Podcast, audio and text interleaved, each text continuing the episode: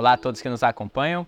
Pedro Gonçalves aqui. Hoje eu estou na presença da minha colega de trabalho, Marina Mioto.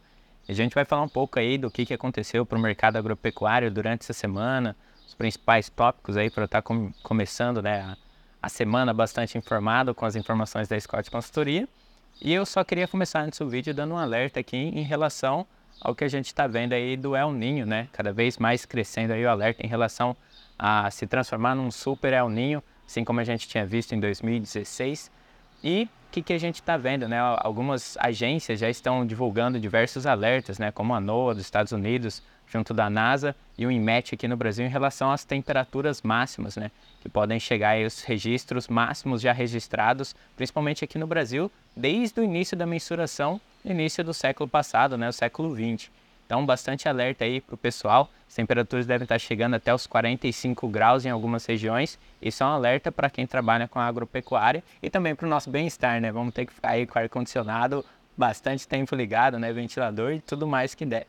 E já chamo a Marina aqui para começar falando um pouco sobre o mercado do boi gordo, o que, que a gente está vendo em relação aos preços, dou uma complementada em relação à expectativa. Ô Marina, o que, que a gente viu para essa semana? Então, é, as cotações da, da arroba do boi destinado ao mercado interno e boi China estão estáveis, né, há mais de mês já. Uhum.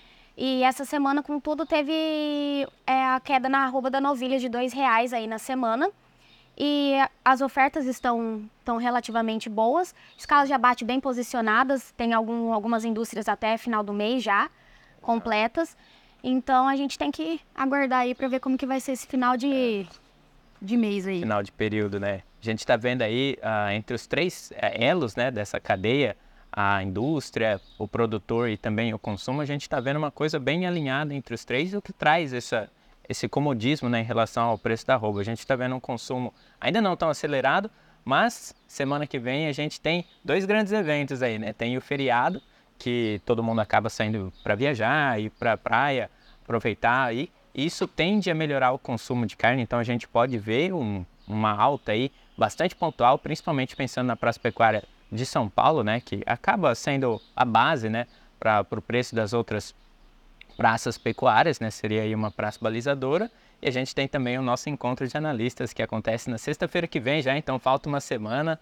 Se quiser saber mais informações aí, é só digitar o nosso site encontrodeanalista.com.br. Estarei presente junto com diversos outros analistas também, toda a equipe da Scott, mostrando aí que, que pode acontecer para 2024? Todo mundo ah, bastante preocupado com relação ao El Ninho, que pode estar tá afetando principalmente a segunda safra de milho, pode dar uma dispersada aí na questão das chuvas e como que isso vai afetar o seu planejamento. Então, se você quer validar aí todo o seu planejamento 2024, você não pode perder esse nosso evento na semana que vem já. E aí, pensando já nas expectativas né, para o preço da roupa do boi gordo, como eu tinha falado, a gente tem um feriado no dia 15 e também outro feriado dia 20, pensando em São Paulo. Então, praticamente um feriado prolongado aí que deve trazer um consumo de carne bovina um pouco mais positivo. E aí, só completando tudo isso quando a gente pensa um pouco na exportação, que a gente falou do boi China, né, que vem preço estável aí há mais de mês. Exportação vem positiva em relação aos volumes, porém o preço pago ainda está bastante abaixo do que a gente estava vendo, o que afetou bastante o faturamento quando a gente compara os faturamentos aí dos dois anos, somente em janeiro desse ano a gente teve um faturamento maior do que foi, comparação mês a mês, né, em relação ao ano passado. Isso mostra aí também, tivemos aí a questão do, do câmbio, né, alterando, ah, mas o preço pago pela tonelada de carne foi o principal fator aí para essa diminuição do faturamento, né, caiu praticamente 20% em relação ao que a gente teve dos anos. E aí, agora pensando em carne, Marina trouxe aqui um apanhadinho de como está o preço das carnes, né? Tanto aí para suíno, frangos, né? Em relação à carne bovina também, que são as três proteínas aí que o brasileiro sempre tem que ter no churrasquinho, né? Isso. Só voltando rapidinho à exportação, em outubro foram exportadas 186.200 toneladas de carne bovina in natura, né? Frente a outubro de 2022, que foi o melhor outubro, Sim. ainda foi abaixo, porém foi um bom volume. Exatamente. Então não dá para falar que é um volume ruim, mas como o Pedro falou anteriormente, o preço pago ainda não está é, ainda está dando aquela derrapada, né? É. Afetando o faturamento. Aí. Não está nos mesmos patamares do ano passado. Exato. E aí, em relação às carnes, uh, preço de carne pago aí no atacado, varejo, como está para o consumidor final, né? O pessoal que está pensando no churrasco, Como que tá a situação? Bom, primeira quinzena do mês, sempre a gente vê um aumento aí nas cotações da carne. O atacado de carne com osso, essa semana aqui em São Paulo, tiveram aumentos em na, na carcaça bovina, né? Assim como também tivemos aumentos nas cotações da carcaça suína e de frango no atacado.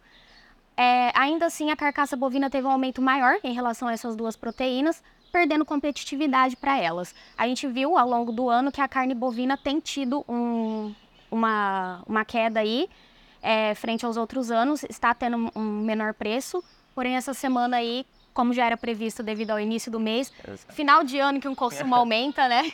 Também tem os feriados, né, que o pessoal já prevê essa questão do consumo. O pessoal faz um ajustezinho ali um pouquinho para cima. Isso. Né? Para atacado de carne com osso, sem osso, desculpa, já foi diferente. Tivemos é. queda nas cotações.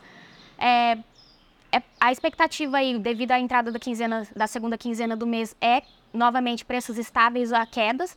Então é para guardar o consumo aí depois do feriado para a gente ver como que vai ser o escoamento da carne. Exatamente. Se você quiser saber mais aí das nossas expectativas para 2024, é, que eu já tinha comentado, né? O encontro de analistas está aí para você assistir. Você que vai viajar, não vai estar tá lá com a gente em São Paulo, é só comprar o evento digital. Você consegue assistir de qualquer lugar, pelo celular, notebook, colocar na televisão e acompanhar todas as principais tendências para o mercado agropecuário aí.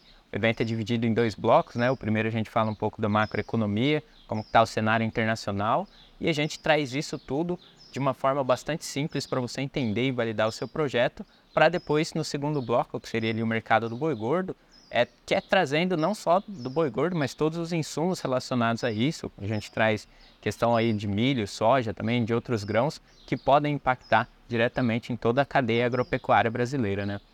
E lembrando que para saber mais, acessar o, o nosso site, né, encontrodeanalistas.com.br. Bom, pessoal, acredito que seja isso que a gente tinha para falar, né? Acredito que mais, sim. Mais nada aqui. Muito obrigado mais uma vez por estar nos acompanhando aqui. Mais informações, todas as mídias sociais, a Scott está presente praticamente, arroba Scott Consultoria. Na descrição do vídeo tem as comunidades no WhatsApp, comunidade também no Telegram e também todas as outras mídias aí, arroba Scott Consultoria. E vemos vocês lá. Até mais.